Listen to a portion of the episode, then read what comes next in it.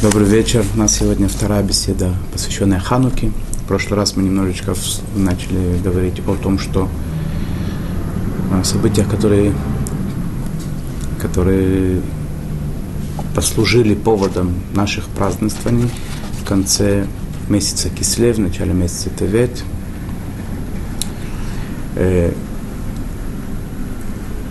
Э, Э, еще несколько слов, может быть, в качестве вступления этого урока, и мы потом продолжим законы, э, о том, что, в принципе, происходило в те события, немножко попасть туда, в то, в то время, да, что происходило. Всем известный Александр Македонский, который практически завоевал весь мир, которому удалось быть, э, стать царем мира, как бы, то, что касается, по крайней мере, это в, в, в, в материальном плане. Да. Он собирался захватить э, Израиль, покорить его, уничтожить храм и так далее, но произошло чудо такое ему во сне, когда он ходил в походы свои военные, ему во сне снился Шимон Ацадик. То есть он не знал, что это Шимон Ацадик. Он видел какого-то старца такого э, возвышенного, э, э, с одухотворенным лицом, Э, который, как ему казалось, ему помогал в его походах военных. И когда он приходит в Иерусалим и видит этого старца перед собой, он падает перед ним на колени. И, естественно, в тот момент, когда Шимон Цадик, он, который был первосвященником в то время, он просит Александра Македонского смилостивиться и не разрушать храм, оставить Иерусалим, дать возможность евреям продолжать их э, храмовые работы, продолжать соблюдение заповедей.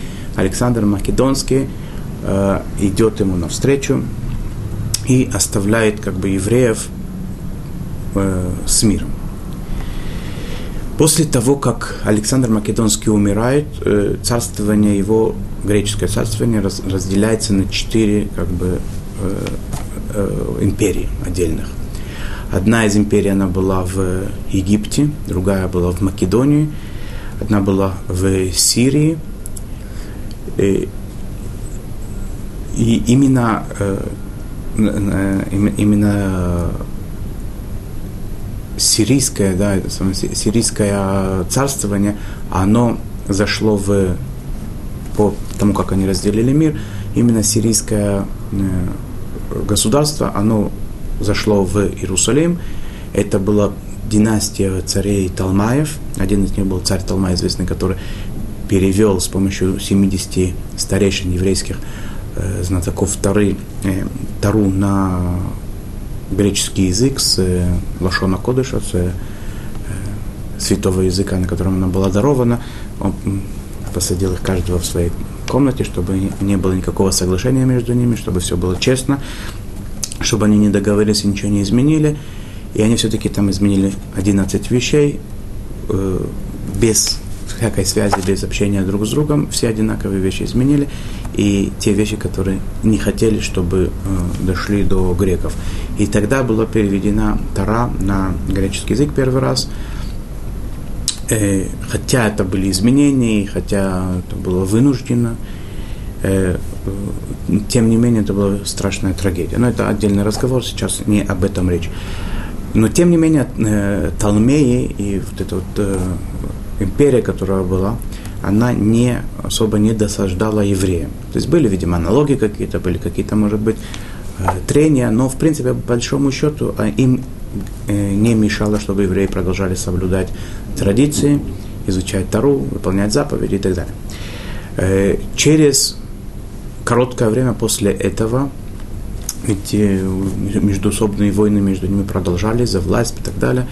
Э, те э, греки, которые э, правили в Египте, они вошли в Израиль и поработили Израиль, то есть они победили этих талмаев, и, и они стали править в, в Израиле.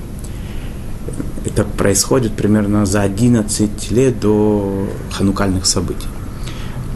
И тогда начинается постепенно, но очень, э, очень жестоко и сильно вступают в силу всякие законы, постановления, указы, которые призваны всячески э, э, искоренить иудаизм э, с земли.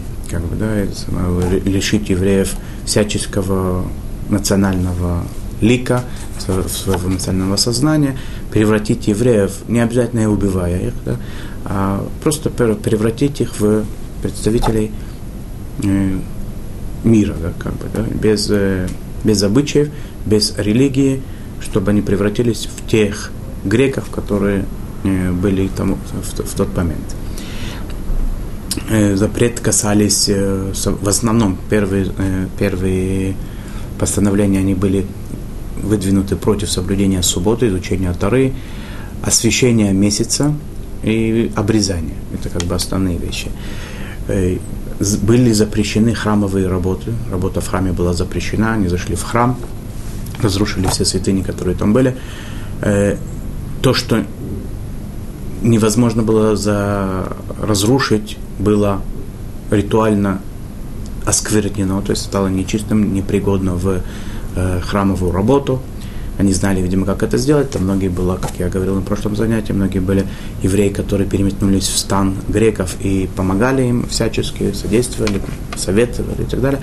То есть э, храмовые работы прерывались временно – и была такая страшная вещь, тоже одно из постановлений было, которое тоже было в корне против э, еврейского всего. Да, и это не только религии, но в принципе су- сущности, как бы э, человеч, э, всего человеческого, что есть. Это первая брачная ночь. Любая девушка должна была, любая невеста должна была провести в доме у наместника, который в то время там находился, в тех местах, которые находились и так далее.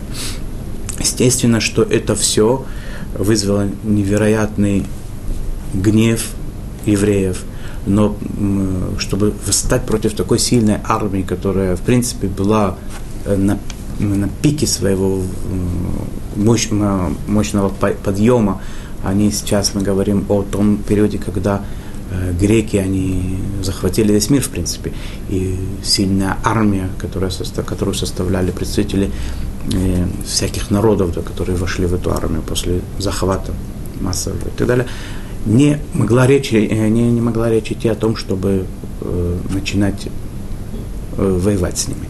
И тем не менее, как мы знаем, люди пошли на смерть, пошли уже как бы зная, что сейчас, если не сейчас, то уже все, они, они духовно гибнут, они пошли и победили.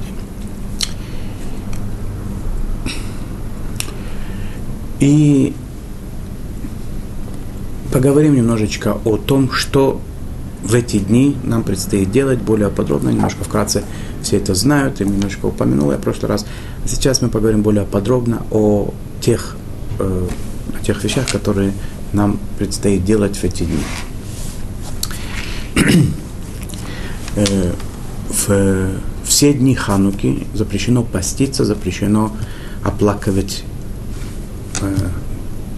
официально и в, течение, в, в течение народа, когда ну, оплакивать мертвых, если кто-то умирает, это происходит без э, произношения надгробных слов.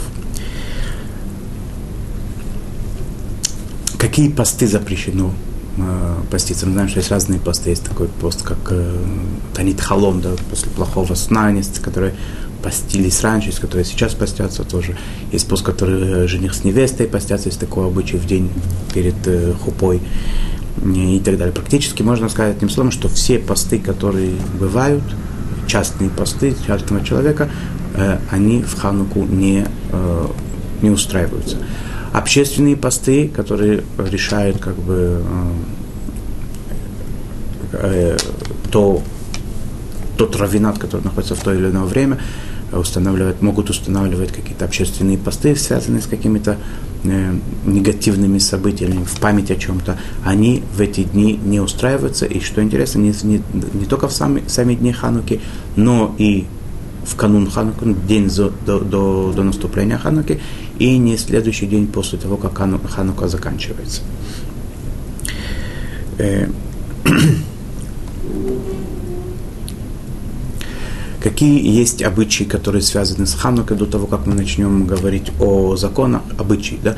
Когда есть обычай такой, что женщины не делают работу в течение получаса, пока горят свечи. какие-то работы, есть несколько мнений, каких работ это касается, но поскольку мы говорим о получас, о получасах всего, то может, может себе женщина каждая э, позволить немножко отдохнуть и даже а, а, не делать даже простых работ. Есть такие, которые говорят, что те только тяжелые работы запрещено делать, типа стирки, э, шить и так далее. Да? Есть, которые говорят, что более расширяют, э, э, расширяют э, те виды действий, которые запрещены, но лучше как можно меньше в эти полчаса хотя бы делать, даже, даже не готовить, а просто посидеть в кругу семьи, вспомнить о событиях, поговорить, рассказать, посмотреть, как свечи, свечи горят. Лучше ничем не заниматься в эти полчаса. Теперь, если кому-то это слишком надо, очень нужно, иногда бывают всякие ситуации, то можно облегчить, поскольку это только, во-первых, это обычай. Обычай еврейский обычай это часть Торы, да, как говорится, но тем не менее, если это нужно, то есть доставляет какие-то неудобства и так далее, то э, можно разрешить делать какие-то простые работы, более-менее, э, типа готовки, выпечки и так далее. Э, и так далее. Если есть какие-то вопросы более серьезные, касающиеся более серьезных работ, те работы, скажем, которые запрещено делать в, в праздники в еврейские, в Йомтов, то можно обратиться к Равину, может быть, в каких-то определенных ситуациях можно э, это облегчить в этом плане. Э, уже была речь шла о том, что нет обязанности делать праздничных трапез в эти дни, и тем не менее есть положительный момент в этом, и типа, трапезы, которые э, э, сопровождаются восхвалениями Всевышнему, рассказами из Тары, событиями ханукальными, событиями, упоминаниями о том, как вводился в действие переносной храм, это становится, превращается в праздничную трапезу, связанную с заповедью, это, в этом есть большой момент. Э, что принято есть в ханукальные трапезы? Э, это в основном, во-первых, все что угодно, да, но особенно принято есть какие-то молочные э, продукты и продукты, связанные с, с маслом. То есть выпечка такая, которая связана с фитюром, с каким-то с, с, использованием масла. То есть, например, э, принято такие пончики делать, да, которые полностью жарятся, выпекаются в, в большом количестве масла. Опять понятно, что это в память о том масле, которое горело вместо одного дня э, 8 дней. Э, а почему молочные продукты? Есть э, такое предание, то есть это передается из поколения в поколение, это записано даже в специальных э, книгах такая вещь.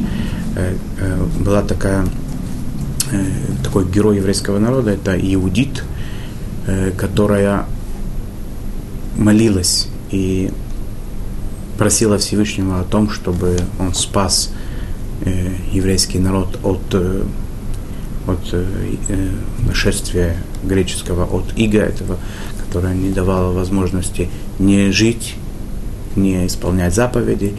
И в какой-то момент она решила сделать, э, сделать какое-то действие такое активное для того, чтобы со своей стороны как-то вложить лепту в избавление еврейского народа. Она э, одел, оделась в праздничные одежды, она была дочкой царя, она оделась в царские одежды праздничные. Э, ее, естественно, пропустили в стан, э, стан греческого э, правителя – она к нему пришла в качестве, в качестве изменницы еврейского народа, которая хотела бы примкнуть к грекам, сколько она была молода, красивая и так далее, он ее с радостью принял. И поверил, и он даже был готов ее взять в качестве жены, не знаю, но, по крайней мере, наложницы.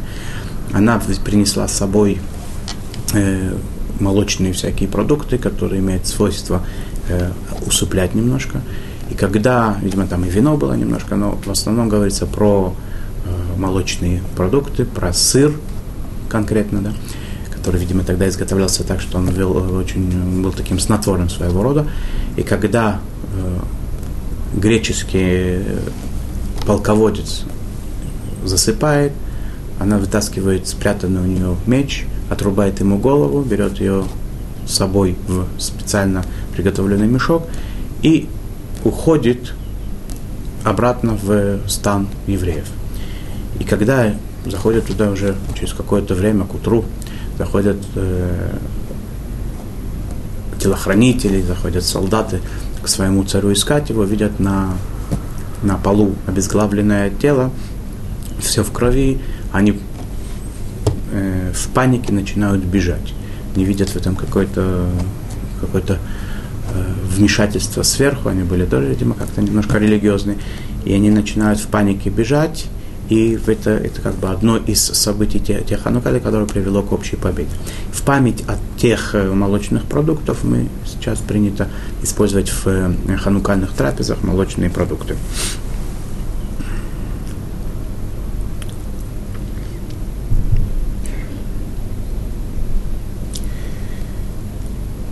Э, в эти дни принято больше давать милостыню нуждающимся, в э, пожертвования делать и так далее.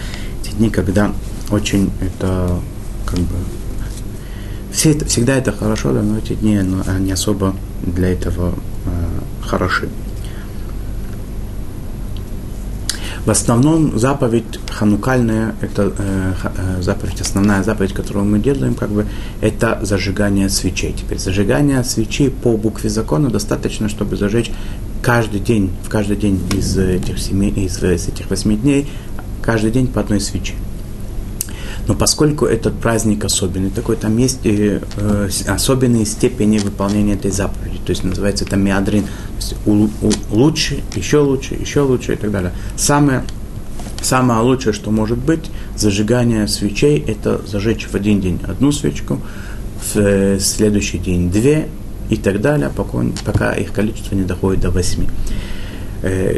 Э, в отношении того, все ли члены семьи должны зажигать или только э, глава семьи, есть спор. Спор не только, который начался еще во время мудрецов первого поколения, скажем так, 900-800 э, лет назад, но и в сводах законах есть два мнения. Сфарадим, представители сефарской э, э, общины, они следует э, постановлению Шулхана Руха, то, что написано, написал Раби Йосиф Каром в Шулхана Рухе, это глава семьи только зажигает, говорит благословение, и одна, э, один как бы набор свечей на всю семью. Кто бы в этой семье не был. Да? Одна семья, на одну семью глава семейства зажигает, благословляет, и этим самым он выполняет все остальные выполняют заповедь, самая лучшая, которая может быть. Миадрин минамидрин это называется, да? Лучшее из лучшего. У ашкеназов э, дело обстоит немножко по-другому. В принципе, для того, чтобы выполнить э, миадрин, миадрин, миадрин, это каждый член семейства, он зажигает э, ханукию, причем в том же порядке. Одну свечку, на следующий день два, две и так далее. Э, теперь то, что принято делать, э, что мальчики зажигают, мальчики и юноши зажигают э, каждый свою э, ханукию, а девочки, то есть дочери или и жена, бабушка и так далее, они э, участвуют как бы э, в том э, в зажигании главы семьи тоже. И у Ашкеназим тоже. То есть э, если женщина, в принципе, женщина обязана в этом, поскольку они тоже написаны в Гамаре, и женщины были в этом чуть участвовали, и не меньше, чем мужчины. И вот мы видим, например, Иудит, которая э, внесла свою очень важную лепту в, в спасение еврейского народа, мы видим, что у женщин был, женщина была очень активная роль в Хануке. И такие женщины, да, да, обязаны зажигать свечку, но, но если есть у нее отец или муж, то они, как бы, считается, что это они зажгли. Но если женщина живет одна, например, девушка, которая, которая не находится э, дома, как бы, да, и она живет одна в, отдельно. У нее нет отца, который зажжет за нее, у нее нет мужа, который за нее зажигает, она обязана зажечь сама и до такой степени, до такой, до такой степени, что это у нее обязанность, что даже если есть какой-то мужчина, который по какой-то причине не может зажечь, она может зажечь даже за него, поскольку у них степень обязанности, она, она равна. Что касается детей, то с 6-7 лет принято воспитывать детей, чтобы они зажигали. Мы опять говорим про мальчиков, да, в основном. Мальчики зажигают каждый свою хануки, он может зажечь по, по одной свечке, каждый может зажечь, могут зажечь, э, как, как и взрослые, одну, две, три и так далее, прибавлять каждый день. Э, те, которым, те, те юноши, которым исполняется 13 лет, то они обязаны уже по закону зажигать э, ханукальные свечи. Если это ашкеназы, то они зажигают, даже если они находятся в доме у отца, они зажигают свою ханукию и каждый день прибавляют по свечке. И тем более, если они находятся отдельно, они находятся в доме, то они зажигают в том месте, где они находятся, и с Фарадим тоже. Теперь, если в одном доме Ашкиназим зажигают несколько э, ханукиот, или в одном доме, или, э, как мы посмотрим, что есть разные места, где зажигают, надо обязательно их так установить, чтобы было видно, что они отдельно стоят, чтобы они не сливались в одну картину, потому что э, так не будет как бы так явно видно, что мы зажигаем свечку, прибавляем и так далее. Не будет такого обнародования чуда, как говорится, пес уменется, как это планировалось, чтобы это было видно, что каждый день все больше и больше зажигается свечей. Э, это э, касается того, кто зажигает. Э, то есть мы, еще раз я повторю, у Свардим зажигает глава семейства, у Ашкиназим глава семейства, и все мальчики, начиная с 6-7 лет в качестве воспитания, приучения к заповедям, и с 13 лет, по, поскольку они обязаны это делать.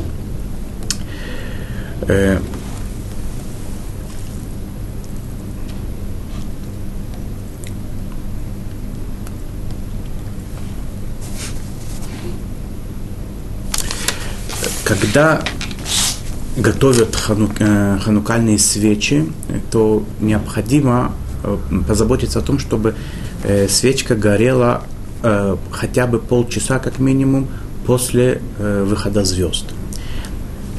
Причем насчет того, когда зажигать свечки, это есть, опять же, две или даже три шиты, два или три мнения, которые говорят о разных временах зажигания.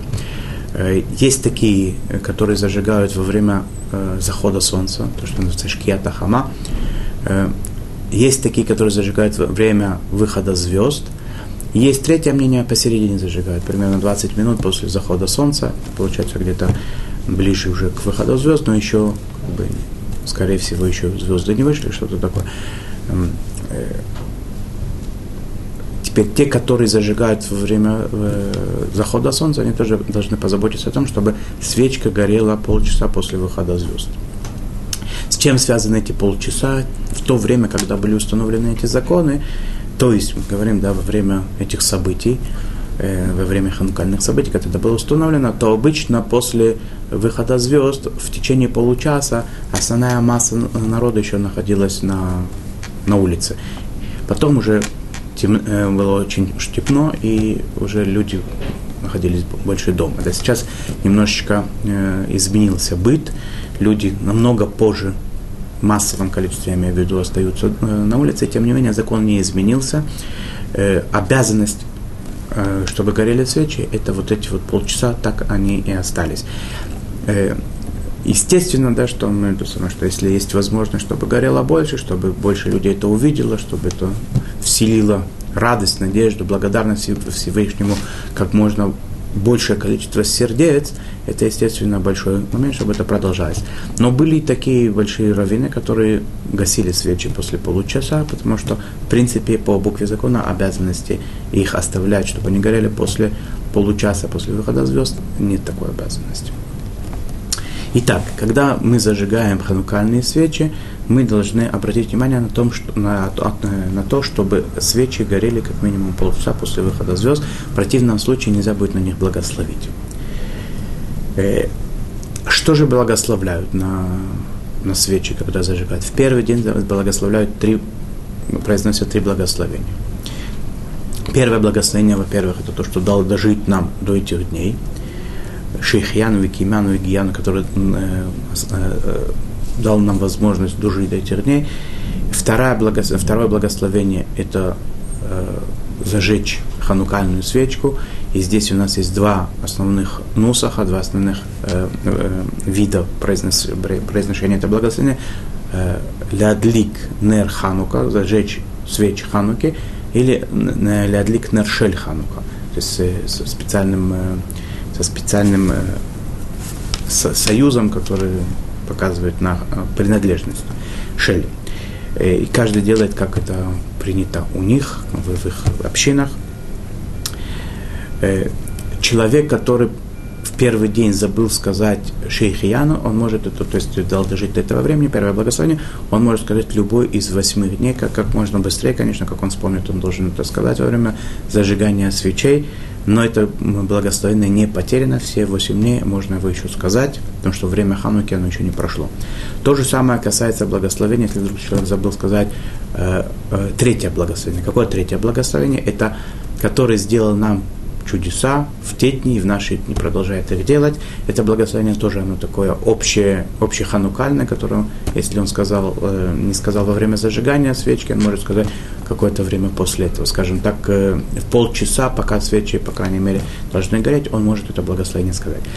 Среднее благословение о зажигании свечей, если не сказал его пока что, пока он э, зажигает все свечи, он не зажжет, он может его еще сказать, но когда он завершил зажигание, например, в третий день он зажигает три свечки, зажег три свечи, вспомнил, что он не сказал благословение, третье, то есть в среднее, э, которое заповедовалось нам зажигание ханукальных свечей, он уже после того, как завершилось зажигание свечей, сказать его невозможно.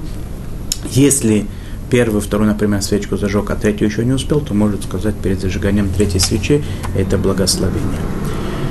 Э, гер, э, который э, благословляет на зажигание свечей, он может сказать благословение, который сделал чудеса нашим отцам, как, как это принято в Нусах, и имеет, как бы, да, как бы, стал бы тут вопрос, что его отцы, его, как бы, не, не, не произошел от евреев, которым делали эти чудеса, и тем не менее он может сказать благословение общепринятое, Шаасани Симля Вутейну, Бейми Махем Безман Азе, который сделал те чудеса нашим отцам и в наше время. И второй наш урок тоже подходит уже к концу. Нам остались еще какие-то законы пройти.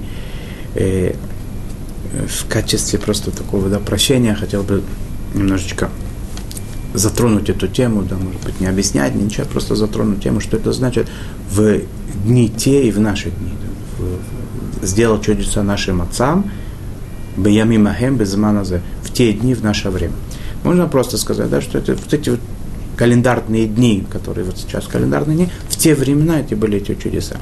Но можно сказать больше этого. Можно сказать, что в принципе ничего не уходит, все остается, как бы, да, ничего нового, как сказал царь Соломон, мудрейший из людей, нет ничего нового под солнцем, да, и то, что было тогда, актуально может быть и сегодня.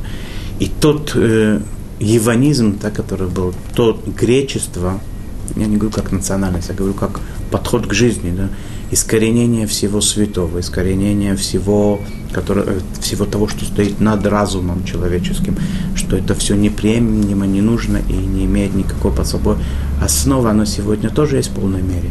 И человек, который не поддастся вот этому соблазну, да, пойти за, за тем, что он только видит, а он поймет, что есть какие-то силы над ним, захочет просто даже просто захотеть понять, откуда я взялся, откуда этот мир, тоже достаточно, чтобы человек пришел к тому, чтобы э, найти истину, да, постичь эту истину, откуда же этот мир взялся, откуда люди берутся, откуда все, все произошло, откуда это такая эволюция, которая все согласны, что Дарвин он был неправда, и невозможно такого никогда, что он говорит. Почему же такое произошло? И как основной момент этого, да, это вот разум, да, то, что греки говорили, что вот это тело и разум, да, это то, что единственное есть в этом мире, оно очень как бы симпатично выглядит, да, но на самом деле понятно, что любой думающий человек понимает, что этот разум, какой бы он ни был большим, высоким и так далее, он не может существовать как, как таковой сам по себе, поскольку разум чисто, в чистом виде не бывает.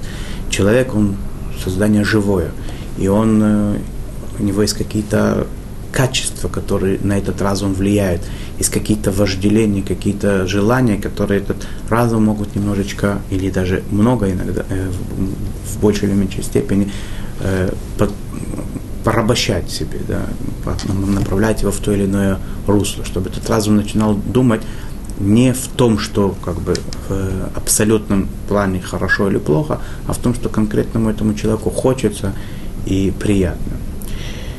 И это, в принципе, как бы противовес зыдим вот этих, которые восстали против Бога, и Тары, которые нас обучают тому, что человеческий разум, он должен идти вместе с исправлением своих каких-то недостатков, э, с усовершенствованием в плане, в плане человеческом, становиться более добрее, становиться более терпимее, э, любить других людей, прощать другим людям, идти навстречу другим людям, пытаться помочь, не быть эгоистом, не гневаться и так далее.